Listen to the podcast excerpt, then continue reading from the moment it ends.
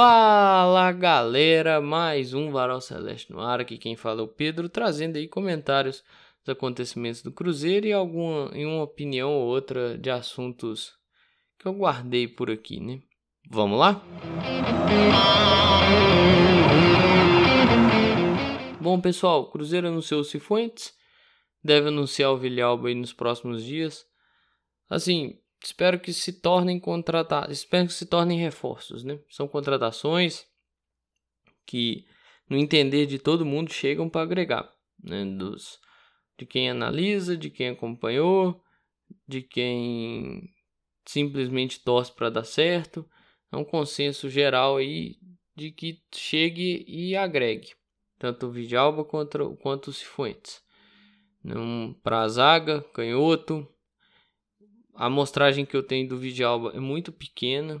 Os jogos contra o Fluminense na Libertadores, pô, um jogo um pouquinho não dá para eu chegar aqui e cravar alguma coisa. Claro, você pega ali os dados e tudo mais, né, principalmente no, no canal lá do Felipe Barros, mas assim, eu prefiro que chegue, vista a camisa e a gente vê em campo como que esse cara vai atuar. Vale também para os Cifuentes né, pro equatoriano e tudo mais. Eu tava até vendo o Gabriel Contin colocando né, para ter calma e tudo mais com, com, com, as contratações. E ele puxou lá o vídeo de anúncio do Cifuentes, né? Assim, até é meio que uma brincadeira, mas eu, por exemplo, não consigo lembrar de um equatoriano que tenha dado certo com a camisa do Cruzeiro. Tomara, tomara que venha, quebre isso aí e que dê muito certo com a nossa camisa. Mas o tweet do Contim é o seguinte, do Gabriel Contim, arroba gcontim. As referências são positivas, jogou a última Copa do Mundo e é jovem. Mas eu tenho, meu, mas eu tenho muito pé atrás com o jogador equatoriano aqui no Cruzeiro. Vou esperar para ver jogar. Ainda é uma incógnita e não acho que já chega tirando Lucas Silva do time como muitos já estão fazendo. Assim, vamos ter calma, né? Vamos ter muita paciência com essas possíveis escalações, porque assim, uma coisa é a cabeça nossa, outra coisa é a cabeça do treinador. E a cabeça do treinador é que vai ditar a escalação do time realmente. Sobre essa questão do, dos equatorianos, é mais uma curiosidade, né, gente? Eu lembro do Espinosa, do Guerron, a galera vai lembrar aí de outros é, atletas, né? O Caicedo, que passou aqui em 2017, nenhum desses deram certo.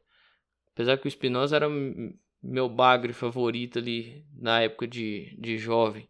Mas assim, isso é uma curiosidadezinha e tudo mais, e que nós torcemos muito para que ele quebre essa escrita e que dê certo com a nossa camisa. Mas vamos ter calma, não é certeza, igual ele colocou. Não vai chegar e vai tirar o Lucas Silva assim, né? Mais que eu acho que o Lucas Silva precisa se reinventar, mas eu acho que é necessário entender que num primeiro momento ele não chegue, ah, ele chega e o Lucas Silva vai pro banco. Não é assim, quando ele estiver apto a jogar e tal. O o Vidalba é a mesma coisa, mas que talvez o treinador já tenha mais ou menos a ideia e é até uma necessidade, né, porque é um zagueiro canhoto, mas vai ter um tempo aí de adaptação, gente. Então, aos dois cabe a mesma coisa né? O tempo de adaptação, o tempo de entendimento do futebol brasileiro. E aí, partir daí, quando você vê que o cara tá mais ou menos adaptado, já tá muito mais adaptado do que menos adaptado, você começa a fazer uma, uma análise mais, mais aprofundada, melhor análise e até mesmo cobrança, né? Que querendo ou não vai ter cobrança. Não vai ter 100% de acerto, não vai ser só cobrança, mas né? Isso vai acabar existindo. Outro assunto que eu queria falar, isso até um tempo atrás eu coloquei em um dos episódios, ah, depois eu vou fazer um episódio falando sobre preço de camisa, porque tá na época de lançamento de camisa, né? O Flamengo lançou a Sul, Palmeiras, o os times vão lançando suas camisas, né? Se eu não me engano, acho que o são Paulo lançou a dele também, né? Trocou de fornecedora. Mas vamos lá. Pegando aí, porque eu vi o pessoal pegar o preço da camisa modelo jogador, né? Do Flamengo 600 e do Palmeiras, se eu não me engano, 500. Lembrando, vou trabalhar com valores aproximados, que eu ficar aqui 499,99, 599,99 é foda. Então eu já vou arredondar ali para 600, mas vocês lembrem sempre do, do valor exato, que eu acho que é 349,99 uma camisa aí no, sem ser o modelo jogador. Tá um absurdo. Aí eu tava vendo no Twitter o X, né? No dia até que me veio essa ideia na cabeça. Foi na véspera da estreia do Campeonato Mineiro. Foi no dia 23 que eu vi essa postagem no, no X. Produtos falsificados podem parecer atraentes para os consumidores, mas trazem consequências graves.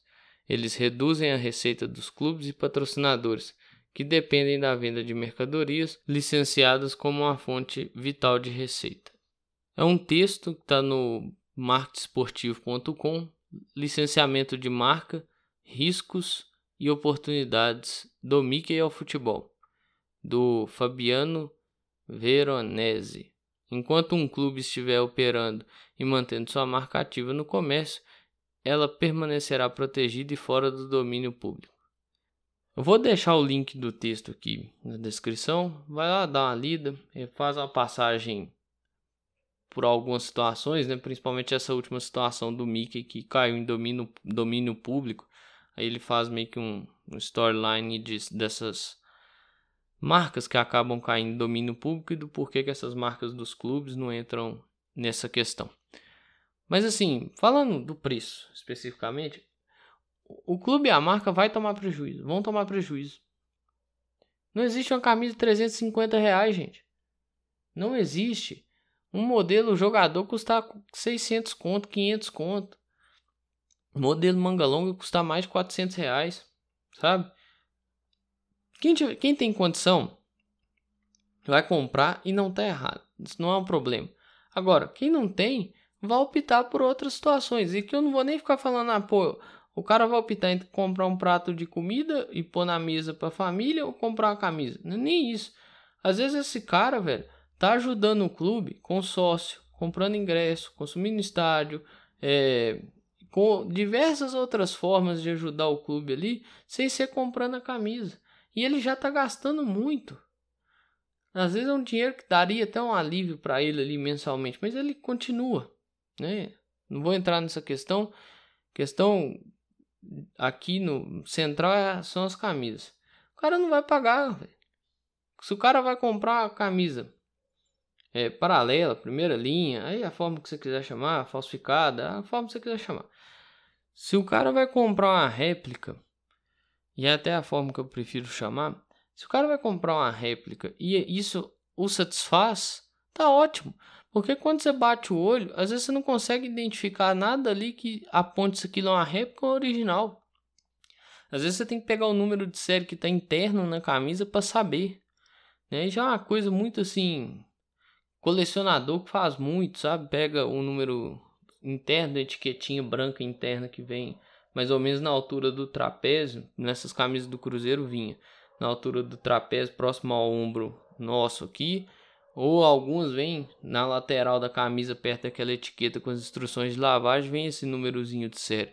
Mas aí é uma coisa jamais, tipo, pô, vou comprar a camisa do cara, vou só dar uma conferida, ser original e tal, mas isso aí é a galera mais envolta com colecionismo. Quem tá comprando mais por, por questão de, tipo assim, ah, quer comprar pra ter, pra usar e tal, pra sair, não vai ficar incomodado com isso. Então, tipo assim, é meio que vida que segue, sabe? Falta aos clubes e falta às fornecedoras jogarem junto com o torcedor, cara. É o torcedor que vai consumir esse produto. Você vai tomar prejuízo sim. Olha o preço que você tá cobrando numa camisa de time de futebol, cara. Você vai tomar prejuízo. Ah, mas pô, é ruim. Pô, pode ser para você. Da empresa, do clube, do patrocinador. Agora, pergunta se é ruim pro torcedor. Eu não creio que seja. Eu não acho que seja. Então, assim, falta ao clube e a patrocinadora, fornecedora de material, aos demais estarem ao, la estarem ao lado do torcedor. Entender o lado do torcedor, cara. Eu lembro que quando mudou de 249,99, 250 para 280 eu já achei muito caro. De 280 para 300 eu também já não achei muito barato. Agora, quando saiu de 300 para 350, que eu acho que foi até o ano passado mesmo, cara, pô, não, não existe isso, velho. Não, não tem senso nenhum, sabe? Então, falta trabalhar melhor essa aproximação ah, pô, tá tomando prejuízo, tá dando. Eu lembro até ano passado eu falei de uma matéria que registrou um prejuízo altíssimo, né? Essas questões aí de do preço das camisas e tal, que a pirataria deu um prejuízo, né, altíssimo, ao menos foi tratado assim na matéria. Vou até procurar ela e vou colocar o link aqui também. Vai acontecer, velho. E não tem por que criticar. Não é porque o cara comprou a réplica que é menos torcedor do que você e tal. Ele fez aquilo que ele tem condição. Ah, mas não ajudou o clube. Se ele ajudar de outra forma, tá ótimo. Cabe o clube também ajudar ele. Porque, pô, aí você tem formas, né? Você tem camisas aí que são feitas e desenhadas e pensadas para serem mais acessíveis. Mas, pô, vamos tornar esse modelo de 350 mais acessível também, irmão? Não precisa ser 350 não. Vamos pensar nisso, vamos tornar esses modelos mais acessíveis, até porque é legal. Né? Eu lembro quando a camisa custava 200 reais. Achava caro e tudo mais, mas custava 200 reais. Se pensar, já tem camisa talvez até mais barata. Então vamos pensar nisso aí também. Que eu acho que tá um pensamento tá muito distante daquilo que o torcedor pode e daquilo que o torcedor entrega ao time. O time está com um pensamento um pouquinho distante. Tá precisando aproximar mais. E não é só nessa questão de camisa, não. É questão do sócio, é questão de comunicação com o torcedor, sabe? Uma comunicação mais clara. Não tô falando aqui exclusivamente do Cruzeiro, não, porque esse assunto não é exclusivamente do Cruzeiro. É um assunto mais geral. Eu acho que tem clubes aí que poderiam ter comunicações mais claras com seus torcedores, no caso do Cruzeiro, um programa de sócio melhor, mais atrativo. Né? No caso de todos os clubes, um preço de uniforme melhor. Né? Porque esse preço aí é sacanagem, pô. Isso aí é, é fora da casinha total. Claro, não é só o clube que decide isso, é a fornecedora. Cabe ao clube também sentar e conversar com a fornecedora e começar a jogar junto com o torcedor, porque olha, lá vai prejudicando. E lá vai é, direcionando o consumo para um outro é, tipo de de comércio, sabe? Tipo, para um, um, comércio que o dinheiro não vai direto para o clube. E acaba, como foi tratado em algumas matérias e tudo mais, dando prejuízo ao invés de dar lucro ao clube.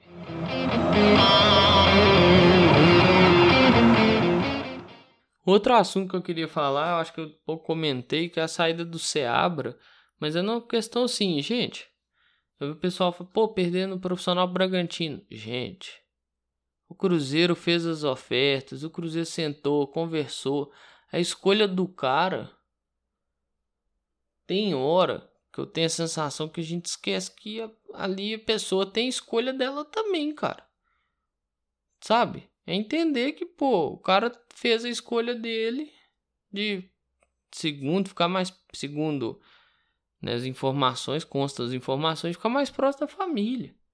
Então, pô, é entender isso aí, velho. Ah, mas pô, não pode. Pô, como assim que não pode, cara? Você vai amarrar o cara aí? Isso não existe, cara. Vamos ter, ter cabeça, gente. Estão perdendo o profissional que deu super certo e entregou o resultado para o Bragantino. Para mim, gestão do Ronaldo peca por não investir no profissional que deu certo. Foi explicado por que, que o cara não ficou, gente. Qual que é a dificuldade de entender? Sabe, é, é assunto já passado, mas é que eu acabei não, não me alongando nesse assunto, nem dando muita opinião. Até porque tava perto da final da copinha e tal. Eu lembro dessas conversas antes ali, né, da, da estreia do Mineiro e tal. Eu falei, ah, pô, depois concretizar as coisas, eu quero ver qual que vai ser o. Como que isso vai reverberar e tudo mais. Vamos pensar, né? Pô, tem a vontade do cara, o que que o cara tá querendo e tudo mais. Né? Não é só ah, perder o funcionário, perder o profissional pro Bragantino. Não é só. Essa frase, ela reduz muito a coisa e acaba tirando a possibilidade de entendimento das situações.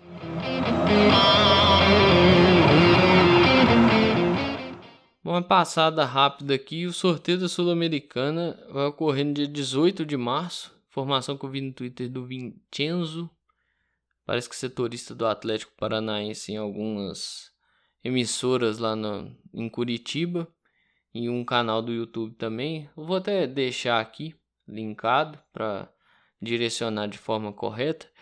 Vamos ver o que, que vai acontecer dentro dessa competição, qual, como que vai ser esse retorno do Cruzeiro, né?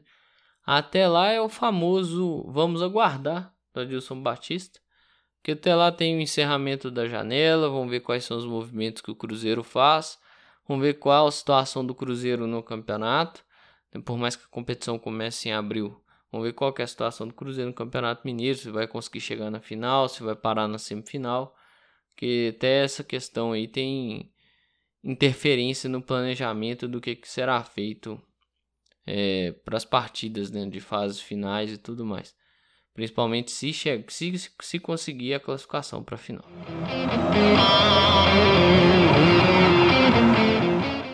E um último assunto, eu estava vendo o Sérgio Coelho falar de respeito, né, com o Gabriel Lima, tal, que é a situação toda que envolveu lá o, o pré-clássico. Muito me estranhou o presidente do Atlético falar de respeito, sabe? Eu achei que é meio que o, o poste não tá nem mijando no cachorro, mas não, ele tá espancando o cachorro, né? Que, pô, você pega lá os, o primeiro clássico na arena, arrancaram as portas do banheiro, irmão. Arrancaram as portas do banheiro. Do banheiro feminino. Pode pegar o pós-jogo. O pós-jogo que eu fiz aqui. E escutar o que eu falei lá, cara. Isso, é, isso você tira a dignidade da pessoa. Ele não faria isso com a família dele, com a família dos diretores e os blue caps dele ali, né? Ah, mas a decisão não, não foi tomada por ele. Mas eu acho que, pô, um membro da diretoria do Atlético falar de respeito depois de tudo que aconteceu em outubro de 23, eu acho que é um negócio assim meio fora da realidade, né? Eu entendo que houve a questão da depredação e tá errado também, né? O, a questão do, dos cruzeirenses terem depredado e tudo mais, mas assim, essa questão de torcida única não vai resolver nada, cara. Não é a torcida do Cruzeiro que depreda e só a torcida do Cruzeiro. Olha o que, que a torcida do Atlético fez. A torcida do Atlético agrediu um fotógrafo, cara, um fotojornalista. Um profissional que tava na, atuando, tava no exercício de sua função. Acusando o cara de ser cruzeirense, mesmo o cara falando que não é, mas isso eu não vou ficar me, me apegar só a isso, não. O cara estava no exercício da sua função e foi agredido. Teve equipamentos é, é, danificados. Cara, teve torcedor tentando invadir o gramado. No primeiro clássico lá em outubro de 23, teve torcedor agredindo a esposa do Arana. Não teve essa situação? Então, porra. Aí falar de respeito, e aí os dois, assim, os dois clubes, acho que eu até comentei isso no, no pré-jogo do clássico. Cara, os dois clubes usaram uma palavra muito infeliz, que é celebrar, né? O celebrar ali não é de alegria, alegria, uh, vamos comemorar. Não, celebrar é que chegaram num acordo, né? Mas é uma palavra muito mal colocada. Uma palavra muito infeliz para um momento talvez muito quente. Talvez em outro momento daria para entender, explicar e tal, mas teve gente que não tava afim. Então, tipo assim, fica uma questão de desrespeito ao torcedor, que é de fato quem faz o espetáculo, né? E só abrir um parênteses aqui, só para não ficar um negócio solto, que é o negócio do, do Arana, que a esposa de Arana revela pânico em jogo do Atlético e desabafa, não representa a torcida. O confronto entre Atlético e Cruzeiro foi marcado por algumas confusões dentro e fora de campo. Gabriela Melchior, esposa do lateral Guilherme Arana, revelou momentos de pânico durante a derrota do Atlético na Arena MRV no último domingo. Infelizmente, no domingo, eu e meus filhos e diversas outras famílias passamos por momentos lamentáveis e de muito pânico dentro da nossa própria casa, na nossa arena. Alguns familiares jogadores atleticanos acompanharam a partida dos camarotes da arena. Segundo Gabriel, torcedores do Atlético que estavam próximos ao camarote xingaram e foram agressivos com o grupo que estava próximo a ela. Aí assim, óbvio a falta de respeito, sabe? Torcedores batendo boca com jogadores ali, torcedores do Atlético batendo boca com, boca com jogador do Atlético. Falta respeito, falta bom trato ao torcedor. Eu falei disso hoje já, tô falando disso de novo. Cara, não é. Ó, a segurança pública falou que dava para ter feito o clássico com duas torcidas.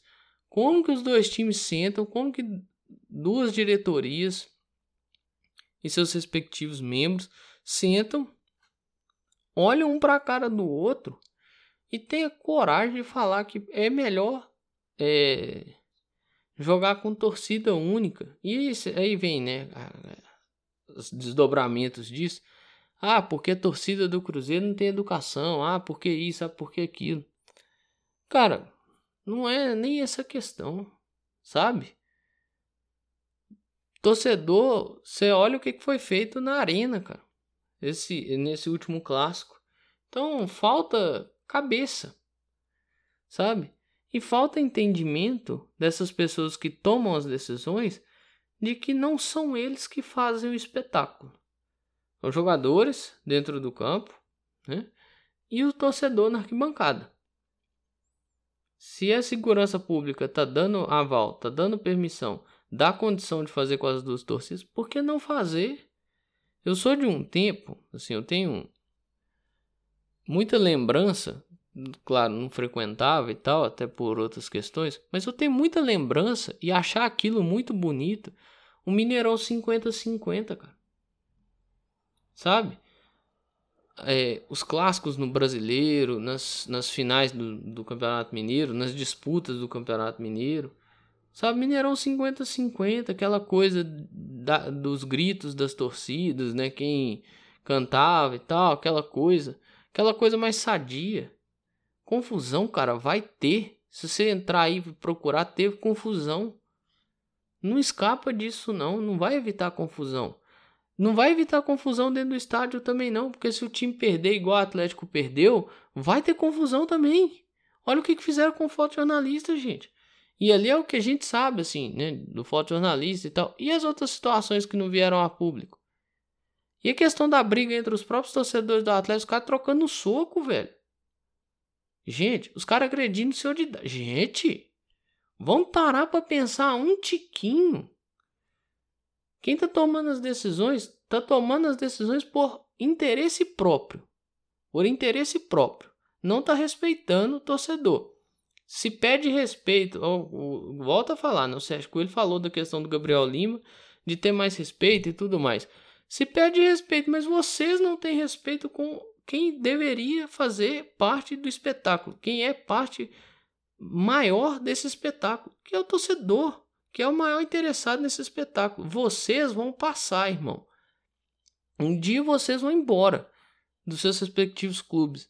O torcedor vai estar tá lá. Sabe? Falta respeito. Já que tá falando de respeito, falta respeito. E volto a dizer a mesma coisa que eu disse mais cedo. Eu acho que determinadas pessoas falarem de respeito, não é nem o poste mijar no cachorro, o poste agredindo o cachorro né? E uma dessas pessoas tá ligada aí ó, ao Atlético e tudo mais, que no caso eu tô falando do Sérgio Coelho, né? Haja vista os acontecimentos lá, eu gosto sempre de ressaltar aqueles acontecimentos do primeiro clássico.